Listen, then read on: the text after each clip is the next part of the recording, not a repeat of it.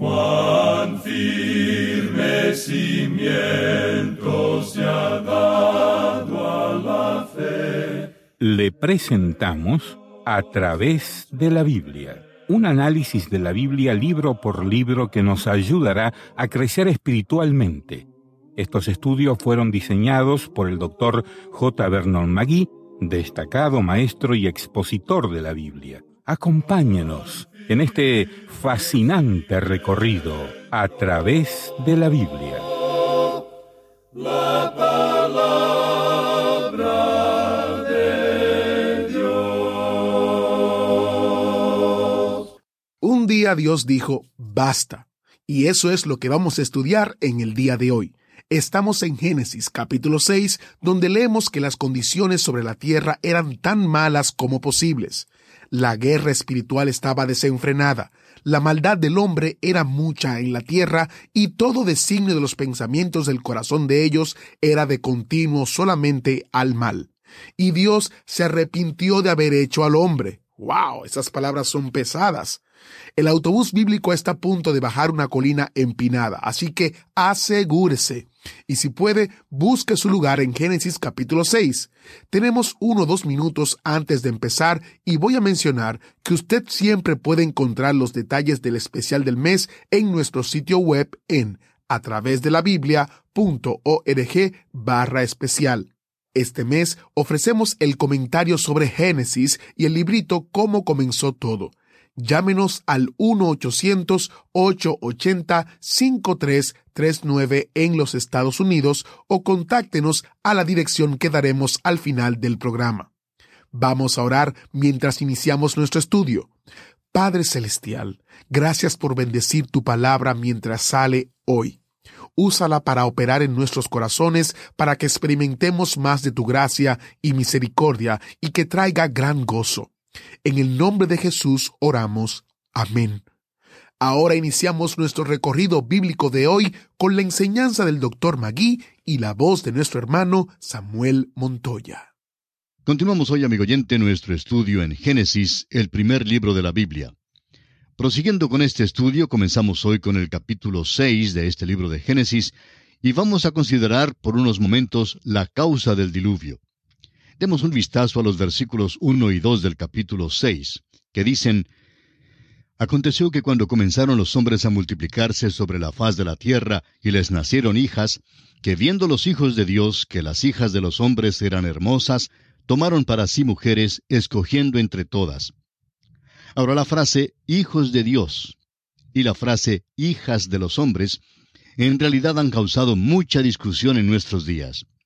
Usted notará, amigo oyente, que hay muchos hombres que sostienen la tesis de que los hijos de Dios, en este pasaje, son ángeles. Bueno, personalmente no podemos aceptar esta teoría de ninguna manera.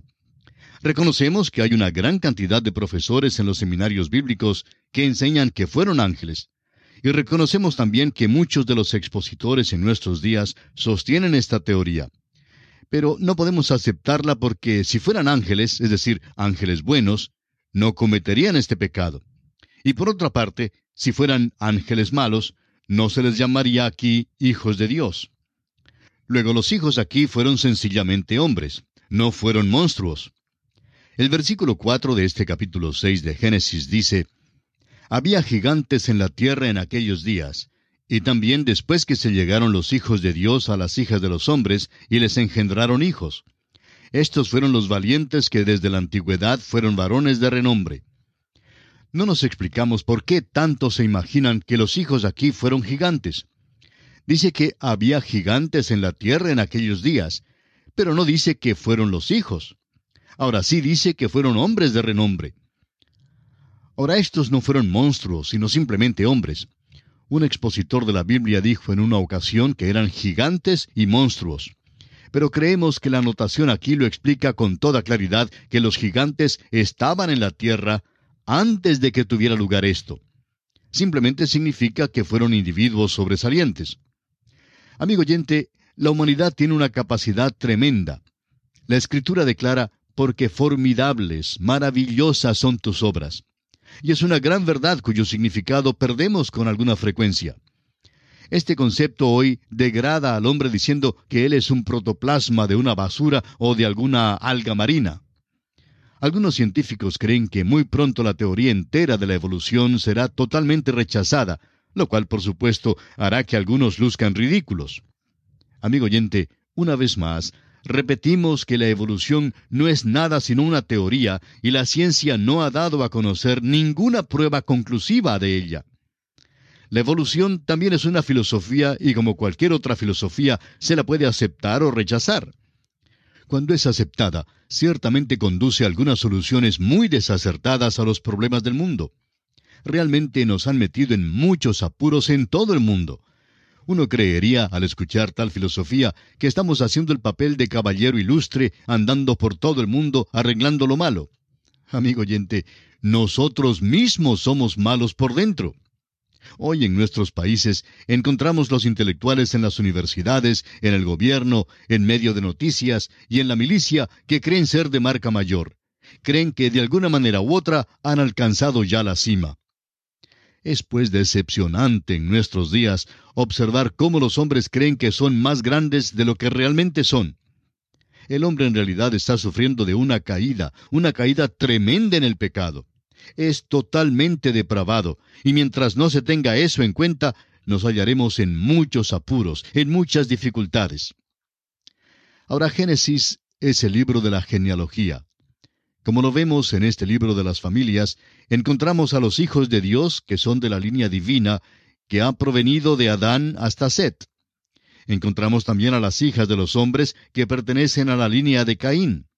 Las dos líneas se entremezclaron y hubo matrimonios mezclados entre las líneas hasta que por fin la línea entera fue totalmente depravada. Bueno, no debemos usar la palabra totalmente, hubo una excepción. Ese es el cuadro que se nos pinta aquí. Ahora deseamos reconocer e insistimos en que muchos buenos expositores de la Biblia mantienen un punto de vista opuesto al que hemos mencionado. Ellos creen que los hijos de Dios son realmente los ángeles. Y si usted, amigo oyente, desea sostener ese punto de vista, pues no estará solo, irá muy bien acompañado. Por supuesto que si no desea equivocarse, mantendrá nuestro punto de vista. Y de seguro que no hay nadie que desee equivocarse, ¿verdad? Bien, quisiéramos ahora decir que esperamos que seamos buenos amigos, no importa el criterio que mantengamos. Amigo oyente, es simplemente una cuestión de interpretación y nada tiene que ver con si cree en la Biblia o no la cree. Es cuestión de interpretación de la Biblia. Volvamos ahora al versículo 3 de este capítulo 6 de Génesis donde dice, Y dijo Jehová, No contenderá mi espíritu con el hombre para siempre, porque ciertamente él es carne, mas serán sus días ciento veinte años. Creemos que Noé predicaba por ciento veinte años, y que durante aquel tiempo el Espíritu de Dios contendía con los hombres. El apóstol Pedro lo expresa con toda claridad de que fue en los días de Noé cuando el Espíritu de Dios contendía con los hombres para llevarlos a Dios. El apóstol Pedro dice en su primera carta, capítulo 3, versículos 18 al 20, porque también Cristo padeció una sola vez por los pecados, el justo por los injustos, para llevarnos a Dios, siendo la verdad muerto en la carne, pero vivificado en espíritu, en el cual también fue y predicó a los espíritus encarcelados, los que en otro tiempo desobedecieron, cuando una vez esperaba la paciencia de Dios en los días de Noé, mientras se preparaba el arca, en la cual pocas personas, es decir, ocho, fueron salvadas por agua. Ellos estaban encarcelados cuando Pedro escribió estas palabras, pero cuando se les predicó fue en los días de Noé. Fueron desobedientes durante el tiempo de la paciencia de Dios antes del diluvio. Eso fue durante esos 120 años en la época de Noé. Ahora, ¿cuál era la condición en la tierra en aquel entonces? Se nos declara esta condición y se nos da la causa por la cual Dios envió el juicio del diluvio. El versículo 5 de Génesis 6 dice, Y vio Jehová que la maldad de los hombres era mucha en la tierra, y que todo designio de los pensamientos del corazón de ellos era de continuo solamente el mal. Hay cuatro palabras aquí que deben ser subrayadas. En primer lugar, la palabra mucha, donde dice, la maldad de los hombres era mucha. En segundo lugar, la palabra todo, donde dice, todo designio de los pensamientos del corazón de ellos era de continuo solamente el mal. La tercera y la cuarta palabra son de continuo y solamente. Piénselo bien, amigo oyente. Esa fue la condición que Dios observó en la tierra. Los versículos 6 y 7 de Génesis 6 continúan diciendo, Y se arrepintió Jehová de haber hecho hombre en la tierra, y le dolió en su corazón. Y dijo Jehová, Raeré de sobre la faz de la tierra a los hombres que he creado, desde el hombre hasta la bestia y hasta el reptil y las aves del cielo, pues me arrepiento de haberlos hecho. Y se arrepintió Jehová. La corrupción del hombre hizo arrepentirse al Señor. Parece que Dios cambió de idea creó al hombre y ahora parece que va a destruirlo. Fíjese usted que destruirá los animales terrestres, pero no menciona a los peces. Pues va a venir un diluvio, y los peces ya viven en el agua, y Dios enviará más agua. Consideremos ahora la liberación de Dios del juicio del diluvio. Los versículos 8 y 9 dicen, Pero Noé halló gracia ante los ojos de Jehová. Estas son las generaciones de Noé. Noé, varón justo, era perfecto en sus generaciones. Con Dios caminó Noé. ¿Por qué halló Noé gracia con el Señor? Porque Noé caminó con Dios y porque fue justo y perfecto en las generaciones. Esta es la razón por la cual Dios salvó a Noé. En el libro de Hebreos capítulo 11 versículo 7 leemos, Por la fe Noé, cuando fue advertido por Dios acerca de cosas que aún no se veían, con temor preparó el arca en que su casa se salvase, y por esa fe condenó al mundo, y fue hecho heredero de la justicia que viene por la fe. Noé tuvo que tener fe para preparar el arca sobre la tierra seca cuando aún todavía no había lloviznado. En este capítulo 11 de Hebreos se nos dice que fue por la fe que Enoch fue traspuesto. El hombre de fe, el creyente, está eximido del juicio. En el rapto de la iglesia, todos los creyentes irán porque esta liberación es para creyentes y aún el santo más débil será arrebatado junto con la iglesia. Será arrebatado porque Dios engrandece su misericordia. Es la misericordia de Dios que puede mostrar a Noé el tiempo del diluvio. Ahora se nos da de nuevo la razón por la cual Dios envió el diluvio. Dios vio que el camino del hombre se había desviado del propósito para el cual Dios lo había creado. El hombre no seguía ya el camino de Dios, sino su propio camino caprichoso. Los versículos 11 al 13 de Génesis 6 nos dicen, Y se corrompió la tierra delante de Dios, y estaba la tierra llena de violencia. Y miró Dios la tierra, y he aquí que estaba corrompida, porque toda carne había corrompido su camino sobre la tierra.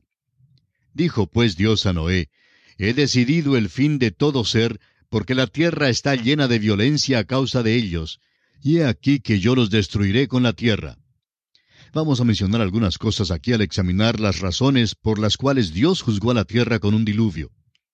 Dios había dado al hombre la promesa de un redentor y le había dicho que un Salvador vendría a la tierra. Todo el mundo debió haberlo esperado y buscado. En lugar de eso, se nos dice que el hombre se había apartado de Dios. Luego sabemos que Dios había provisto un sacrificio a Adán y Eva. Hallamos que por medio de esto Dios había dado un gran principio eterno. Los dos hermanos, Caín y Abel, representan los dos grandes sistemas, dos clases de personas. Hay los farisaicos que traen el fruto de sus obras y hay los quebrantados de espíritu que traen el sacrificio de la fe. Son los perdidos y los salvados. El profesor formal y el creyente sincero. Los dos tipos estuvieron presentes en la raza humana en el tiempo del diluvio. Los patriarcas vivieron por tanto tiempo que Adán y Matusalén llenaron el período entero desde la creación y el diluvio. Ciertamente compartieron la revelación de Dios con el resto del género humano. En la carta universal de Judas, en los versículos 14 y 15, leemos que Enoch predicó y profetizó durante ese período. También el apóstol Pedro en su segunda carta, capítulo 2, versículo 5, declara que Noé fue predicador de justicia dio testimonio de su fe construyendo el arca.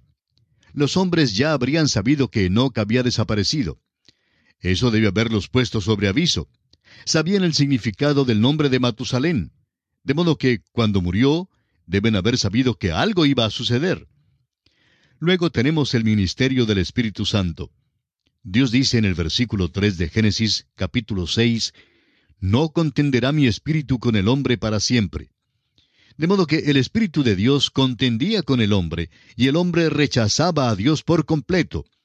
Esta fue la actitud general con la excepción notable de Noé y su familia. El Espíritu de Dios estaba contendiendo con el hombre en la tierra, pero el hombre se desviaba de Dios. Este es el cuadro que está ante nosotros. Esto es lo que trajo el diluvio sobre la tierra. Por tanto, hay suficiente evidencia dada aquí que clarifica perfectamente el hecho de que Dios fue justo y correcto al enviar el diluvio. Si Dios no hubiera enviado el diluvio en el tiempo en que lo envió, habría perdido la raza humana entera. Aun como lo hizo, quedó un solo hombre, y ese hombre fue Noé. Aquí había un hombre que caminó con Dios, que creyó que Dios haría lo que había dicho y que todavía confió en Dios. Estaba dispuesto a correr el riesgo de construir un arca en la tierra seca y de convertirse en el reír de la comunidad. Y así sucedió por ciento veinte años. Pero él creyó la palabra de Dios. La Biblia nos habla de una comparación extraordinaria existente entre los días de Noé antes del diluvio y los días en la tierra antes de que venga Jesús de nuevo.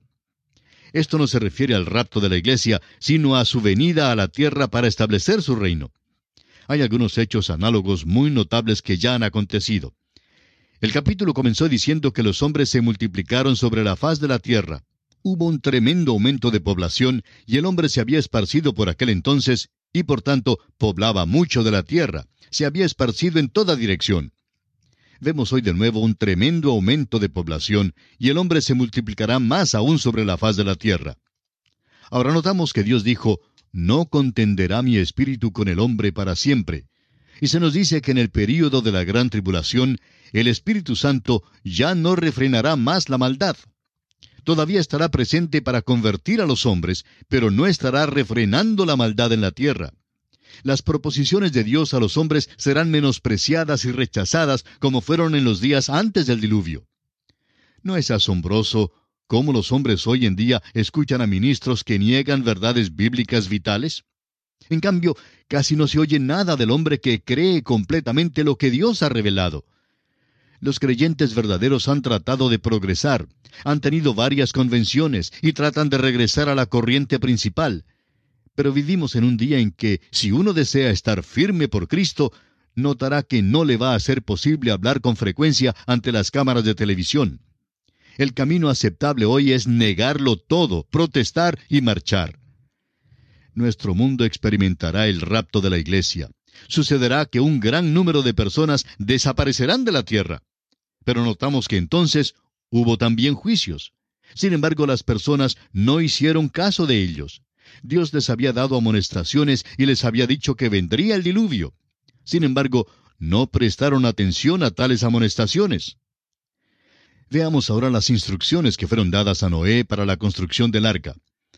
En el versículo 14 de este capítulo 6 de Génesis, Dios dice a Noé, Hazte un arca de madera de gofer, Harás aposentos en el arca y la calafatearás con brea por dentro y por fuera.